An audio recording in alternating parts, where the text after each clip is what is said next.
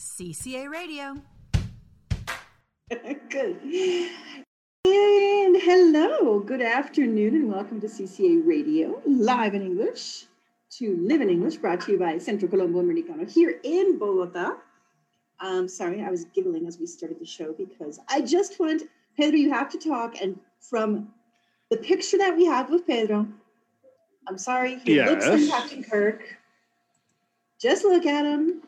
We need to put a little the little logo on it, and you could be Captain We could Kirk. do it. We, we need Or you can say, okay, but now, now you don't want to be Captain Kirk anymore. Like not the- not the whole thing is is yellow, but I don't mind, and we can do the It's a total Star Trek outfit. the Star Federation logo. Well, that's pretty cool. Sorry, guys. I but but we digress. My name is Janet Van Buren. I am the general manager of Centro Colombo Americano here in Bogota. We have a very varied show for you today. Um, we'll be talking about again very varied things. Yes. But before we get into that, because our our guest is already with us, I want to say hello. In addition to Pedro Lutz, our director of institutional project, interinstitutional projects and libraries, but also to two of our amazing teachers, Camilo Gonzalez and Andrea Huerfano. Hey guys, sup? Hello, everybody. Hello out to our listeners, to our guests. And welcome to our show. As you say, it's a it's going to be very varied. And well, welcome and let's hope you enjoy it.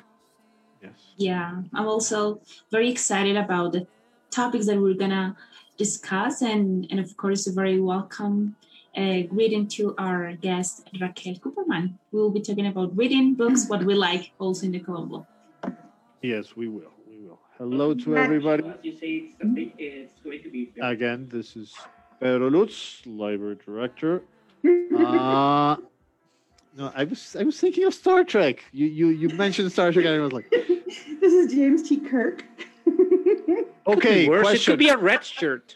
What does the T stand for? Tiberius. Very good. James I'm a nerd. Tiberius Kirk. That's right. I'm a nerd. I, I'll Very admit good. it. I'll James admit my Tiberius Kirk. nerdiness. There you go. Uh, and we're gonna jump right into our guest. Uh, we usually have the guest later on the show, but she's joining us since five. So that's welcome, cool. welcome Raquel Cuperman. Raquel is uh, somebody I've known for many years. I, I met her a long time ago with with a how do you say that diplomado about children's libraries a long time ago. Diploma course? Uh, yeah, a diploma and I've always I, admired her work, everything that she does. She is a specialist in uh, children's books, children's readings, and everything around teaching your kids and kids the love of reading, the love of books. So uh, she's something somebody very special, and I'm very excited that she's here. Raquel, And she's a super favorite. Super she's a super favorite here at with the Colombo. Our teachers and our kids in, in our kids and teens program, and with parents. and with parents. She She's had like, she she, Raquel, you make us look really good. yes yes. Thank you so much for having me here. I I really like it. Um, I really like the project, and, and Pedro, thank you so much for your words. And I- and I think that Janet said something true. Um, parents, I think parents also need so much. They need so many things. They need to be nowadays taught to be how how to be parents, not to be not to how to be teachers, but how to be parents. I think. Mhm. Yeah. Absolutely. So let's jump right into questions because the last year with the pandemic, I am almost certain that it has been a challenge for you. It has been a challenge for a lot of the people that you know, and a lot of people and parents, teachers have come to you to ask how to react to the pandemic in terms of reading, uh, in terms of screen time and reading and all that. So, uh, why don't you help us Can I na- navigate? Can I jump on? Can I jump on and make that question even worse? Okay, Um, in fact, there was an article today in the New York Times talking about the potential for children to have lost time in the pandemic.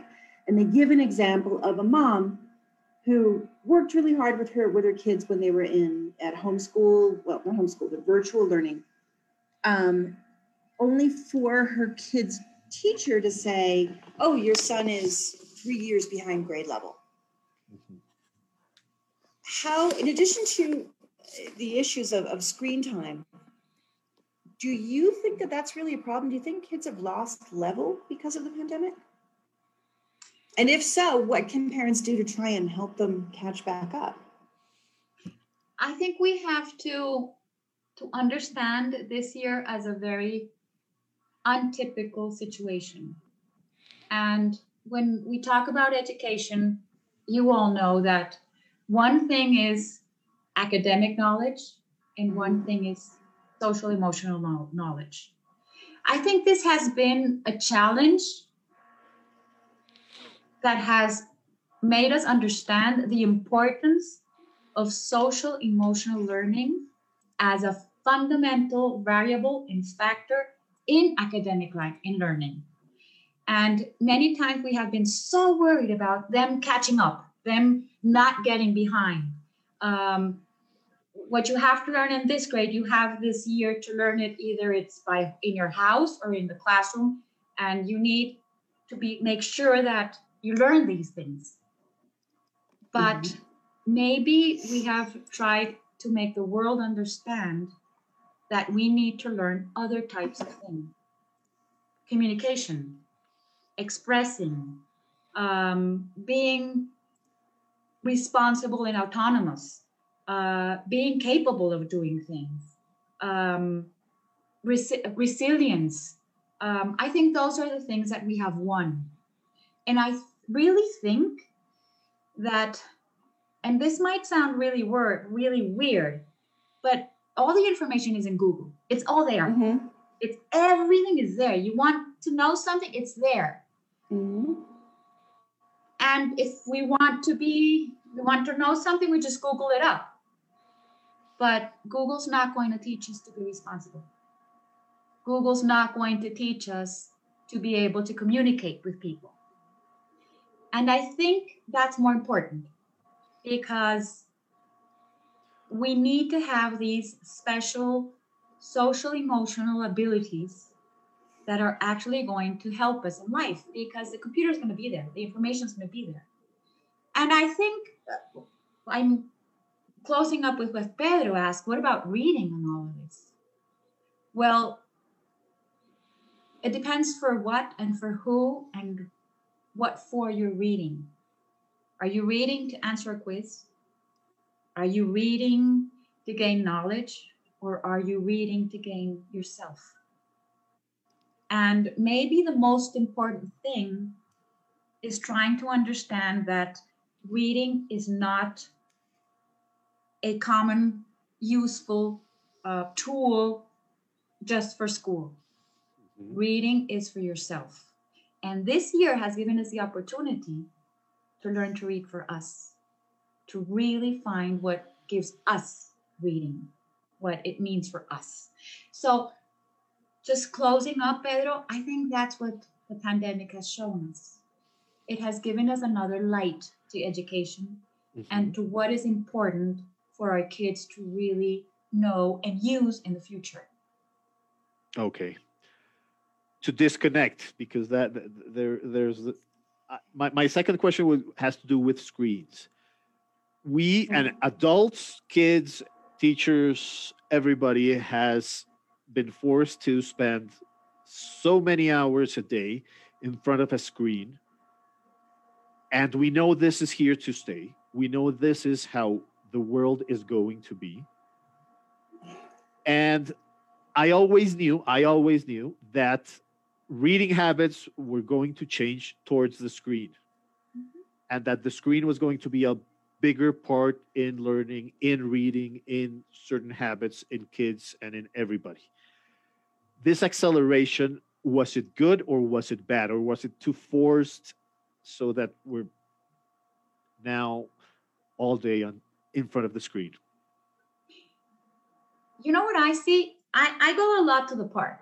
I, I go to a lot to the park because I take my dog to the park.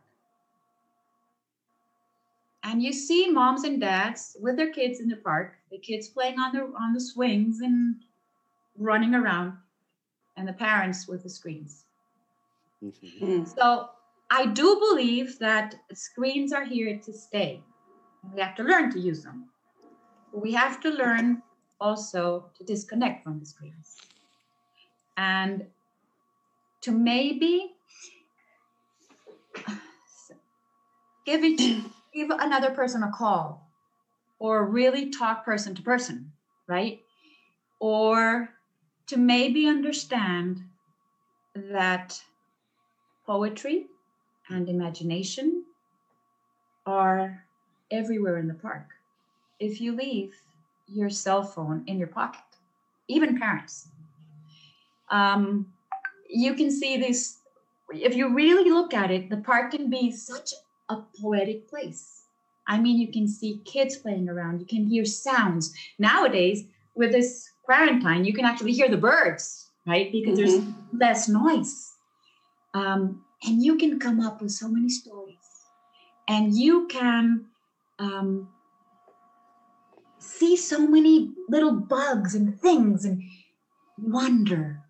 And I think screens have robbed us of wonders, of the wonders of just simple life. And we need to go back to them. I was going to ask you about that. In terms of in, screens, screens also, do you think that our addiction to our screens, to our phones, to social media, to apps has affected in general people's attention span for sitting down and reading a book? And, and if so, what should we do about it? I mean, how can we? definitely, and not only reading. guilty. Definitely, and not only reading. Have you seen how people are writing? Because we can get to write so fast in that thing, we can make so many mistakes, and no one's going to correct us, right? We abbreviate all the words. We doesn't matter if we write right or wrong. So, um, how do we correct it? I think we have to be serious about it. I think that when we are really writing because we are concentrating and we're writing, be precise, be, be neat, be clear, right? Um, and and let's teach our kids to do that also. I don't understand what you're writing. Write it up, write it again, and make sure that I really understand. Write it nicely, right? My kids make fun of me for that, though. I use, when I'm writing, texting, I use tildes, accent marks. I use correct spelling. Um, and my, my kids give me a hard time for that. They say it shows my age. But I refuse to give in. I will continue to do that. I open and close question marks, and they Camilo, Andrea. They, I open and I close question marks when I write in Spanish, and they're like, "What are you doing?" I'm writing well. Exclamation points. hmm Yeah, actually, that was Yeah, the case in one of my classes. They some days ago, um, uh, I was teaching some of my kids, and the activity had to do with write and draw on paper. And you know, we have been getting used to do all the things online, and they were like, "Teacher, but I don't have a pencil. I don't have my book here." Like, you have to have your notebook. You have to draw. You have to write. They have been losing this ability to to really write. And well, changing the topic a little bit, uh, Raquel, I wanted to ask you, taking into account the, the current situation, I mean, it's it's a general, a, a global situation with the pandemic and the quarantine and kids having virtual lessons. Do you think, for example, in the case of Colombia, should we have like a, a plan or a program in terms of reading and writing during the pandemic and after the pandemic to promote or at least change the way that we are handling uh, classes and reading in for our kids? Definitely, because most of us are fortunate and fortunate enough to have a computer, but how much of the population doesn't? Um, I know that there's some wonderful programs using telephones, right? Using the telephone, using the radio. Um, but I do think that we have to think of just as you're saying something before and after. It's not going to be the same. Um, you're just saying it. I mean, your students um, are getting accustomed to not having a pencil. I mean, not having a pencil. What's that? That's was that when you put your when when I went to school, the most important thing I had in my school bag was a pencil and a piece of paper. Now they don't even have to take a school bag. They just need their cell phone. That's it. So I do think that we need to change it. There has to be a before and after. Yes, yes, I do, Andre. Mm-hmm.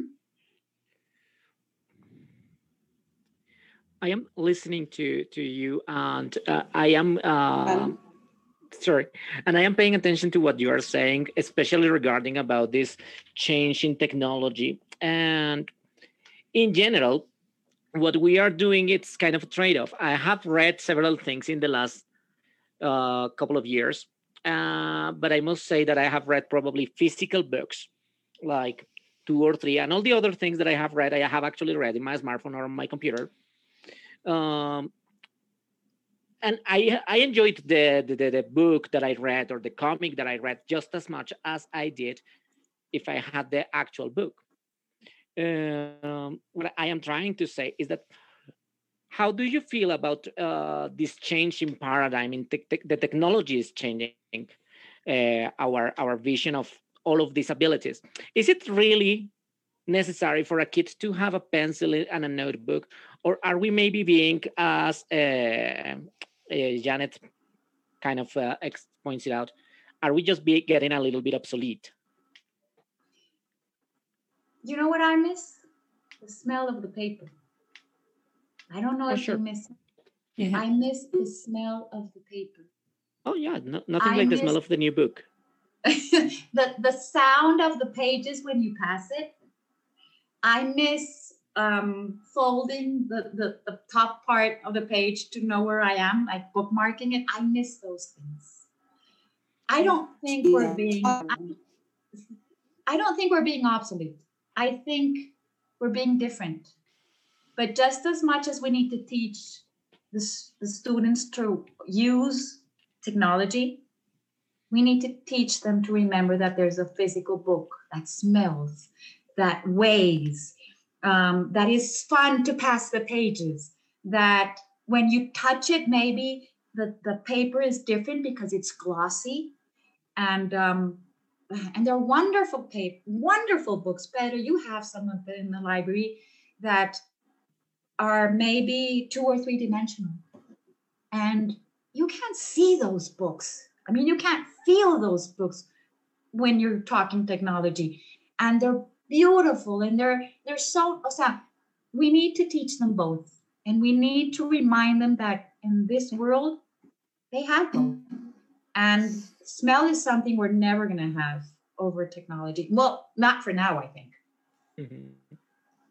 well I want to go back. to... And in my defense, I did not say obsolete. I said old school. And there you go. That's different. Vintage. And in it, in addition to old school, not vintage, old school.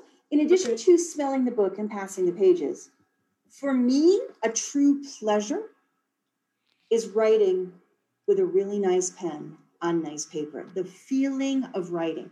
And I still, I mean, I'm wicked fast on a typewriter and and on a typewriter, on a keyboard, Um, and I use the computer all day long. But when I really need to compose something, if it's something important. Pedro, you remember last year I gave a speech to the group of leaders and I had it written out longhand. Yeah. When I really need to focus on what I'm writing, it's pen and paper for me. Yeah. All the way. I'll, I'll add two things to what you're saying. One is not only the feeling of smell and of the paper, there is one thing a process of excitement as you read along of how much you have to read to finish the book. And you start seeing oh my god can i finish today? Does it go? And, and, you can see it on a screen. You're on page 211 of 260 that doesn't say anything. But if you see how thick mm-hmm. it oh my god i can finish this tonight. And I'm gonna finish probably at, at midnight. And you start that feeling, that is excitement that you only get through the book, not through the screen. There are so many things that you get through the book, not through the screen. And going back to the to the pencil, I have one more because my uh, my father-in-law is a neuro a neuropediatrician, and he he told me once about the changes with regarding pencils, making kids type instead of writing with a pencil. There are a lot of links in your brain that have to be created because you make your kids use your hand and do these movement it's so important for the development of the brain to make kids write and do this over and over again. It is part of uh, his history the term he always uses the maturity of the brain. The brain needs to uh, acquire a certain maturity and it only gets it when it's really learning how when you for you to write with a pencil. So yes the pencil is a lot more important than i can use a pencil or i can write on a keyboard. It's it's it's neurological. Raquel Pero you know what I would add? It's not only I have these amount of pages to read to finish the book. It's like, this is all that I have? Wait, I don't want to lose the wonder. I'm going to stop Mhm. because I want it to last, right? And that's the other part. Not only trying to catch up, but trying to make it last much longer, right? And with a book, you can. You can go back and forth and look and see and catch. See, Mhm. that's something books can actually do. Raquel, going back to, to reading with children, uh, as, as teachers, we are usually asked by parents, uh, what do you recommend for teacher for, for our kids to read? And, and of course, you have some recommendations and or some things that you would like them to read. But in the end, I think reading and starting to love reading has to do a lot with I don't know, with an experience that just happened out of the blue. It happened to me that I didn't like to I didn't like to read that much when I was younger, but then you find something that you really like, and that's when you start loving it. And you cannot like uh, plan that for their children's for, for I mean for parents uh, to tell them like have them read this and they're gonna love it. So it depends on every child and every kid and their, their context and what they like. But what recommendation or what book would you think would be a really good start for any kid? I mean, either a little kid or a teenager to say, okay, I think I really like reading, or I think I'm gonna give it a try, and also start, you know, finding new words and and and reading in general. You're talking about specific books? I would talk about specific authors. I would mention Jeffers. I would mention Roald Dahl. I would mention um, Emily Gravett. I would mention so many, uh, Anthony Browne right now. But it's not a magical potion. It's not a magical potion ever. And sometimes it's it's the least expected book that brings up the magic. Mm-hmm. Because it's not the book it's how you connect with it. So what i would i normally tell parents is let your kids talk and interrupt while you're reading because it's the only way that they're going to connect with the book and come up with that magical moment if you don't let them talk about the book then they're just like eating like drinking soup. Just that's it eating soup. But if you let them taste the vegetables or the species or whatever you have in the soup maybe they discovered that they've never tasted pumpkin before. What does it taste like? So it's like wait wait wait let me talk about this. Um so there are so many wonderful authors and I love, I just love how you and the library have these super book recommendations. I think there's the perfect guide. Um, just don't believe that it's a magical potion, that giving this book to your kid will just make the magic happen. Mhm. Maybe, maybe it's not the right time. Sometimes we put the wrong, the book at the wrong moment. So maybe we have to think of timing, we have to think about connections, and we have to think about books. It's it's those three things that have to come up with this magic bowl, right? Where we have to combine. Uh, Timing, timing is important because parents, and I am a parent, we tend to rush readings into our kids because we Mhm. know we think they're going to love them and, and they're not ready. It's not age appropriate and it's timing is very important. I love what you just said about timing because sometimes as parents we just need to wait for when the kids are ready to make some readings because then they'll enjoy them the most. It's- it's- and it's I would tricky. think that uh, reading and storytelling in general is a social experience. So it's not such, it is not here, read this book and be quiet on that corner because I don't think it is not going to to to be very enticing, very endearing for a kid to be given reading as like a chore. Okay, um, so I think that reading and storytelling be done as part of the household activities, the time that we uh, spend together. I was going to, now that you mentioned the topic of timing, I was thinking that in the last, I don't know, 20 years or so, basically since the, uh, the Harry Potter phenomenon occurred, there have been these collections, these sagas of young adult uh, stories. And yeah, that is why I was going to ask they have this image of not being like very serious and very good literature. What is your opinion on, uh, on young adult sagas like Twilight, like Divergent, like The Hunger Games, and like Harry? I prefer much rather many other books, but sometimes they can turn a reader. Yeah. Sometimes they can turn a reader because um, they can make that reader jump into something better. So um, saying no to them from the start. Actually, it's funny because kids and teenagers they always understand only the first part of your sentence. I don't know if you've seen that, right? I have three teenagers. Yeah, you're absolutely. and they only understand the first part, right? Yeah, So yeah. when you say don't read that because whatever they they stay and don't read it, don't read it. right? So immediately as you say that, you're just blocking reading away. So maybe we can come up with connections with what they're reading um, and and guide them through better literature after reading that. Um, I like them, Camilo. I like them because of that.